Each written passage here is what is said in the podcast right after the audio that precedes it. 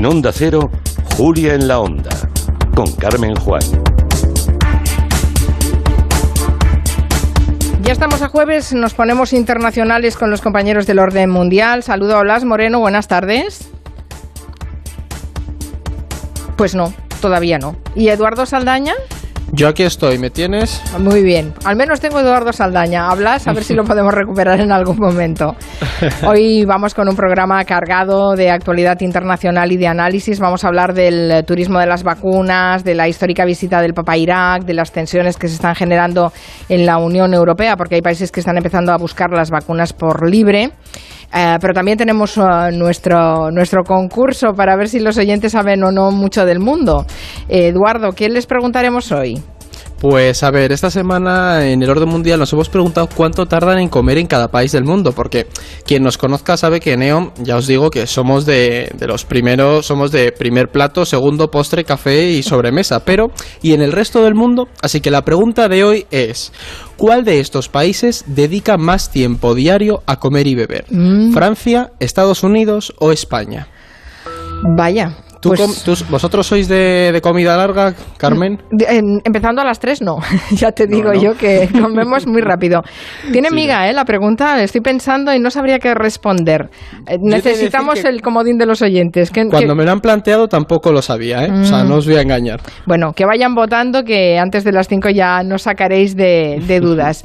vamos a repasar muchas de las cosas que habéis propuesto para hacer este vistazo al mundo, pero antes, antes eh, que nada me gustaría saber si sabes qué está pasando en el Senado de, Estados Unidos, porque nos llegaban noticias a mediodía de que, de que bueno, que se suspendía el orden del día, que había una teoría así como conspiranoica de que posiblemente se, se preparaba otro asalto al Capitolio. Bueno, no sé, ¿qué está pasando? Pues lo que, lo que hemos estado leyendo a lo largo del día es que de nuevo se han organizado manifestaciones dentro del marco de todas estas teorías de la conspiración Quanon, porque bueno, ya vimos la semana pasada, no, esta semana Donald Trump saliendo diciendo que volvería a presentarse para volver a ganar las, las elecciones por tercera vez. Es decir, sigue vivo toda esta teoría de la conspiración de que hay, ha habido un golpe de Estado y que los poderes establecidos controlan, ¿no? Por así decirlo, el país. Entonces, es una manifestación movida por, por todo este movimiento conspirano que Quanon y sí que hay temores porque ya vimos que están muy radicalizados y es difícil de controlarlo que pues se teme que puedan intentar un segundo asalto. Algo bastante improbable yo creo ya con la situación que tenemos y no tenemos una persona tan incendiaria como Donald Trump en la Casa Blanca, entonces habrá un poco más de mano dura yo creo. Bueno, pues a ver si pasa alguna cosa ya lo iremos lo iremos contando, pero sí, sí había llegado a circular incluso por redes que Donald Trump volvía a ser presidente de los Estados Unidos hoy. Es que, es, increíble lo que llega a ver de todas formas, Trump mirará para otro lado, como siempre hace. Él lo deja correr, pero le beneficia un poco esto. Saben que también nos abrimos a que los oyentes hagan preguntas al orden mundial, ¿no? A través del 638-442-081 o a través de, de los correos. En Twitter también nos escribió Jorge Auñón mm, para pedirnos que hablemos de un tipo de turismo que se está poniendo de moda entre quienes más recursos tienen. Curiosamente, creo que la pregunta os la hizo, no sé si antes o después de saber la vacunación de las infantas en Abu Dhabi. Pues fue más o menos a la par. Además, viene bastante a colación porque parece que no son las únicas que han aprovechado esto de, del turismo mm, de la vacuna. Y bueno, esto es poco ético, pero es muy sencillo de entender. Hay países y territorios que ofrecen la vacuna a cualquiera que viaje allí.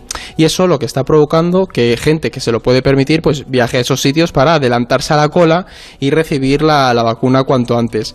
Es lo que ha estado pasando en Florida, en Estados Unidos, que es un estado que depende mucho del turismo de jubilados de otras partes del país. Por eso, el gobernador de este estado ordenó al principio dar prioridad en la vacunación a personas mayores de 65 años independientemente de que vivan o no en Florida. ¿Esto qué, provocó? Pues provocó que mucha gente de dentro y también de fuera de Estados Unidos viajara a Miami para vacunarse. El escándalo fue tan grave que el gobernador tuvo que rectificar y desde hace algunas semanas pues se exige ser residente.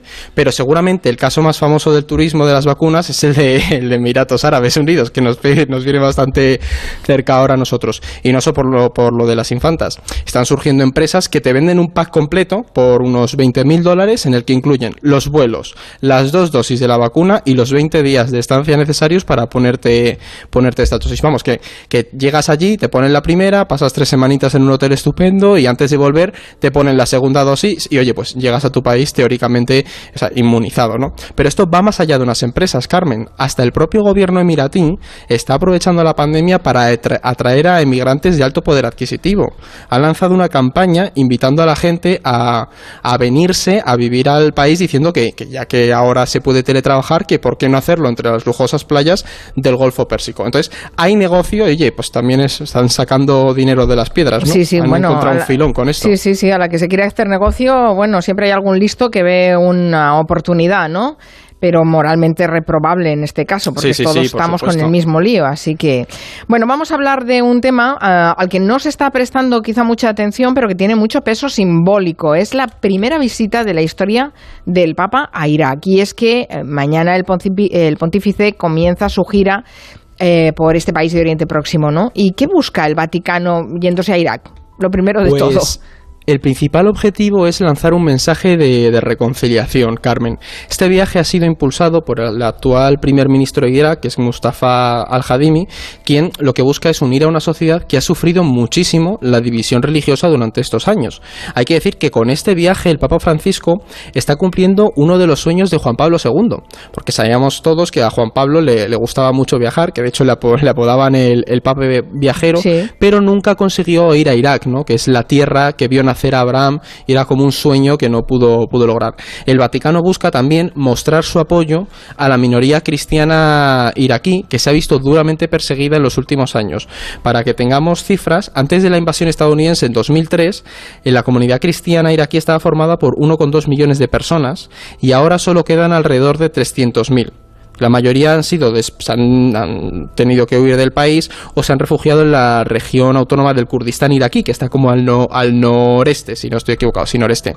Aunque también es cierto que, hay que señalar una cosa y es que la, el Estado Islámico ha hecho bastante, se ha perseguido bastante a minorías como puede ser la minoría cristiana o yazidí en, en Irak, por lo que tanto este mensaje también lleva, lleva ese carácter simbólico de reivindicar que eso ya no va a ocurrir en, en, Irak y que uh -huh. el Papa les apoya. Algunos de los lugares que va a visitar Francisco en esta gira son muy relevantes y han sido muy importantes para el yihadismo internacional estos años. Por ejemplo, parece que visita la ciudad de Mosul, el uh -huh. lugar en el que Daesh declaró precisamente el califato en el 2014. ¿no? Será un momento histórico, eso sí que será una, una imagen del día cuando se produzca. Claro, o sea, tú imagínate que hace un siete años estábamos viendo como al-Baghdadi estaba declarando ahí el, el califato islámico, ¿no? Además es un momento que creo que todos tenemos grabado en la cabeza. Lo simbólico que va a tener el viaje es que Francisco va a visitar, por supuesto, a las comunidades cristianas en el Kurdistán, en el Kurdistán, perdón, pero también pues irá a ese valle de Lur y que es el supuesto lugar de nacimiento de Abraham, que es el profeta de los cristianos, musulmanes y judíos de las tres religiones, y luego lo que señalábamos, que va a estar en Mosul, que es ese punto eh, céntrico de, de todo el califato, pero también va a ser histórico para el gobierno de Irak, pues por lo que señalábamos, es un país destrozado, 20 años de guerra y violencia sectaria y al final pues lanza un mensaje general al mundo. No es que la visita del Papa lo vaya a arreglar todo, que eso también hay que decirlo, pero puede dar a entender que Irak está avanzando poco a poco hacia esa estabilidad y recuperación. Lo que está claro es que el viaje no va a pasar desapercibido para los países que tienen intereses en Irak. Me pregunto, por ejemplo, cómo le va a sentar a Irán eh, que, claro que el Papa esté Amiga, haciendo un tour ahí. por un país que precisamente es tan importante para el régimen de los ayatolás y precisamente ahora que están intentando volver a negociaciones con Estados Unidos. Pues la verdad, Carmen, es que en Irán van a estar mirando con lupa el viaje. Sobre todo porque, oye, el Papa se va a reunir con una figura que aprovecho ya y lo sacamos, que es el Ayatollah Ali al-Sistani. Este hombre es un personaje muy poderoso y muy poco conocido a nivel internacional. Es, el, es la máxima autoridad chií en Irak. Que para que o los oyentes sabrán, tenemos dos corrientes mayoritarias, el chiismo y el sunismo. El chiismo es el que es mayoritario también en Irán y en Irak. Y este hombre es, podemos decir, como el Papa chií en, en Irak, ¿no? El, el, que, el que controla el cotarro. Y su reunión con el Papa Francisco pues puede ser interpretada por parte de Irán como una amenaza porque Irán lleva años intentando monopolizar la, el Islam chií en Irak. Otra cosa importante a nivel geopolítico y diplomático de esta, de esta visita del Papa es que va a servir a todo el mundo para mostrar que Irak es un Estado independiente y que no está podemos decir, supeditado a los intereses de, de, las potencias extranjeras, que al final es lo que hemos estado viendo en estos 20 años, ¿no? Que todo lo que ocurría en el país estaba regido por el interés de Estados Unidos o su lucha contra, contra Irán. Este es el mensaje que, que, buscan lanzar tanto las autoridades religiosas como políticas, que Irak es un Estado soberano con su agenda propia y que busca reconciliar a su población. Y ya la última pata de este viaje es la de Estados Unidos. Por supuesto, este viaje cuenta con el beneplácito de Washington y de toda la administración Biden. O sea, el viaje, de hecho, encaja muy bien con la política exterior que Biden ha planteado hacia Oriente Próximo. Es decir, están centrados en buscar un poco más de estabilidad, entender puentes con Irán para continuar negociando el acuerdo nuclear. Por eso este tipo de reuniones eh, y de diálogos interreligiosos, mostrando un poco más de estabilidad, acercándose hacia ese chiismo, hacia esas corrientes más, más próximas a Irán, pues, oye, son una imagen internacional bastante potente y podemos decir que intentan aliviar tensiones y dejar atrás ese pasado de conflicto en, en el país. Así que es un viaje muy importante, Carmen. ¿eh? No, te, no, perdamos el ojo a lo que va a pasar este fin de semana. Bueno, que empieza mañana esa gira. Creo que hemos mañana. recuperado a, a, Blas Moreno. Buenas tardes, Blas. Aquí estoy, Carmen, Eduardo, bueno, perdonad, ¿eh? No, no de pasa nada. al jueves. Esto es la, la, la, fatiga del Zoom, ¿no? De, de las aplicaciones y de, y de cómo nos eh, sí, sí, de cómo nos conectamos. Ojo, Carmen, porque estamos aprendiendo a salir de unos fregados con esto de, del teletrabajo y de las intervenciones a distancia alucinante. ¿eh? Sí, sí, y además con nota, ¿eh? A veces se corta, a veces hay ruiditos y Claro. cosas de estas, pero de Además, verdad esta con sección nota. está como un poco maldita, porque le hace poco los taladros, luego que si uno se cae, el otro también. Digo, madre mía, yo hoy me he asustado. Digo, Blas, ¿dónde estás, Blas? Bueno, pues llega tiempo de hacer un vistazo por las noticias de la semana. Vamos a por ello. Esta semana hemos visto como varios países de la Unión Europea empezaban a buscar vacunas por su cuenta, una decisión que pone en serios apuros la estrategia que ha desplegado Bruselas. Y yo no sé hasta qué punto, Blas, te toca a ti ahora, que Eduardo ha hablado mucho. Por fin. ¿Cómo afecta esto a la imagen de la Unión y las relaciones entre los países miembros?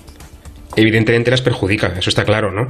Para empezar, también quiero decir que, a pesar de todo lo que parece, la Unión Europea ha hecho cosas bien en la estrategia de vacunación. Por ejemplo, lo que hizo muy bien, y hay que agradecérselo, es que se empeñaran en coordinar la compra de vacunas a nivel europeo, porque si no podíamos haber caído en una carrera de vacunas y países grandes como España, Alemania o Francia, igual tendríamos vacunas ya, pero otros más pequeños se habrían quedado sin ellas, ¿no? Y eso sería seguramente más grave. Pero es verdad que hay países que se están quejando ya de cierta lentitud en la aprobación de vacunas o también de problemas de abastecimiento, con, por ejemplo con AstraZeneca, eh, y lo que están haciendo es moverse, como tú decías, para buscar alternativas. ¿no? Quizá el caso más sonado a priori estos días ha sido el de eh, Austria y Dinamarca, que son dos de esos países que se llaman frugales, que están buscando un acuerdo con Israel para aumentar la producción de vacunas. Aún no se sabe muy bien cómo lo van a hacer ni para cuándo, ni tampoco va a ser algo que se haga enseguida, con lo cual a mí me parece más meter el dedo en el ojo de la Unión, de la Unión Europea que conseguir realmente algo efectivo a corto plazo. Pero bueno, ellos ya, ellos ya han mandado su, su, su mensaje, digamos, y tal. Pero el tema más preocupante para mí, en realidad, como casi siempre eh, con la Unión Europea, es el desafío que plantean los países del Este con Hungría y Polonia a la cabeza. Yeah. Hungría, por ejemplo, ya ha aprobado las vacunas eh, rusa y china. De hecho, Orbán se vacunó hace unos días con la vacuna china. Eslovaquia también va camino de, de aprobar las dos. Eh, República Checa también. Y Polonia también ha pedido vacunas chinas. ¿no? Y lo malo de todo esto, evidentemente, no es el tema sanitario, porque las vacunas china y rusa funcionan. Y cuanto más vacunemos a más gente, da igual con qué vacuna sea, estamos todos de acuerdo en que eso está bien. ¿no? Pero es verdad que a nivel político, lo que están haciendo esos países, Rusia y China, con los que recordemos tenemos ciertas tensiones políticas por muchos asuntos, es aprovecharse de la debilidad europea, bueno, pues para ganar terreno en esos países y de nuevo pincharle un poco la rueda o meterle el dedo en el ojo a Bruselas, ¿no? aprovechando la coyuntura. Así que bueno, buena noticia en cuanto a que se vacuna más gente, pero mala noticia en cuanto a debilidad, digamos, y, y descoordinación europea otra vez más con, con la pandemia. También había eh, otro conflicto con las vacunas en la Unión Europea que eh, dejaban, ¿qué hacíamos con los países de, de fuera de- del bloque, ¿no? con países terceros? Y ahora sabemos Mm. que las autoridades italianas han sido las primeras en la Unión Europea en bloquear un envío envío de vacunas producidas en territorio europeo a Australia, en este caso, ¿no? Sí, sí. O sea que, lo que se produzca en territorio comunitario, de momento se prioriza que se distribuya en territorio comunitario. Claro, porque el problema que se estaba viendo, por ejemplo, con AstraZeneca es que producían en Europa y luego las exportaban a otros países que quizá han pagado más dinero por esas vacunas o que han facilitado otras, otras medidas, digamos, más ventajosas para la empresa. Pero lo que dice, por ejemplo, Italia, Mario Draghi, que acaba de llegar al poder allí, es, miren, señores, lo siento, pero no, si se produce en Europa, se consume prioritariamente en Europa y vetamos esa exportación, ¿no? Bueno, igual nos trae eso malentendidos o conflictos con Australia, que es un país aliado, pero de momento aquí nos aseguramos las vacunas, claro. Sobre todo, Carmen, por añadir que esto se produce cuando AstraZeneca AstraZeneca ha dicho que no iba a suministrar las dosis que se había comprometido con la Unión Europea. Sí, claro. la Unión Europea dice, o sea, no me las vas, no me vas a cumplir con las mías y estoy viendo cómo salen de mi territorio vacunas para otros. A ver. Sí, ha habido mucha opacidad en toda la gestión de ese contrato con AstraZeneca por parte de las dos de, la, de los dos contratantes, de las dos partes contratantes, de la Unión Europea, pero también de la farmacéutica de AstraZeneca. Y promesas incumplidas y demás. En fin. Que además, por cierto, producen vacunas esta y otras empresas con dinero público, en buena medida. Sí, se financió con eh, dinero que todo esto no es iniciativa privada al 100%, en parte sí, pero no solo, también hay dinero público ahí. Pero también están fabricando fuera de la Unión Europea, ¿eh? AstraZeneca, creo que en, en, India estaban fabricando eh, y, por supuesto en, en, Reino Unido, ¿no? Bueno, hubo uh, elecciones el pasado domingo en El Salvador. Eh, parece que vuelve a ganar el Nayib Bukele, el presidente, ¿no? ¿Es, el, que despedía ministros a través de Twitter, este hombre? Es, este es, el mismo. Es un, es un personaje bastante particular, yo lo describiría así. Y el tema es que ha habido elecciones legislativas allí en El Salvador, Carmen, y su partido, Nuevas Ideas, ha arrasado. Entonces, la consecuencia más importante es que ahora mismo Nayib Bukele y su partido tienen el control absoluto de, del Parlamento y por consiguiente también de, de las principales instituciones del país. Y esto es algo que no había pasado en El Salvador desde que terminara la guerra en el país hace 30 años. Pues a ver, a, ver qué tal les va. ya, ya nos lo pues iréis contando, porque con ese perfil de presidente ya veremos. Bueno, vamos a resolver. Un autoritario curioso. Vamos a resolver la encuesta, porque ah, seguro que muchos oyentes están preguntando cuál es la respuesta correcta. Recordemos que la pregunta de hoy era: ¿cuál de estos tres países dedica más tiempo diario a comer y beber diario? Eh? No solo en una comida, sino durante todo el día. Y habíamos apuntado Francia, España o Estados Unidos. bueno, el 50% de la audiencia, casi el 60, eh, casi el 51, perdón, el 50,7, dicen que es España seguido de Estados Unidos con el 27,2 y los terceros, los franceses, con un 22,1. Y la respuesta correcta es... Francia. Francia. Es pues Francia. Ha habido un, un, despiste hoy con los, con los oyentes, no han acertado. Eh, la respuesta correcta es Francia con, atención, 133 minutos de comida al día. Eh, aunque es verdad que España le seguimos muy de cerca con 126. Eh, es decir, un par de horitas largas, ¿no? En general, los países mediterráneos comemos bastante mm, calmados, digamos, y Estados Unidos, por el contrario, está al otro lado de la tabla y le dedica la mitad del tiempo, apenas una horita, 63 minutos, ¿no? Sin embargo, curioso, Carmen, para terminar, Estados Unidos le dedica al mismo tiempo dos horas y pico, 148 minutos, a ver la televisión. Es el país de la, de la tabla que más le dedica a la televisión, ¿no? Así que bueno, ahí también vemos un poco la diferencia cultural entre ambos países. Pues mira, yo hubiera votado en Estados Unidos, Estados Unidos porque como siempre los ves comer y beber permanentemente, yendo por la calle, van bebiendo, comiendo. Bueno, eso sí. pero es que no habíais hablado de comer bien o mal, habéis hablado de comer. Digo, bueno, será Comen mal y rápido, ese es el problema. bueno, gracias compañeros del orden mundial, Blas Moreno, Eduardo Saldaña, gracias.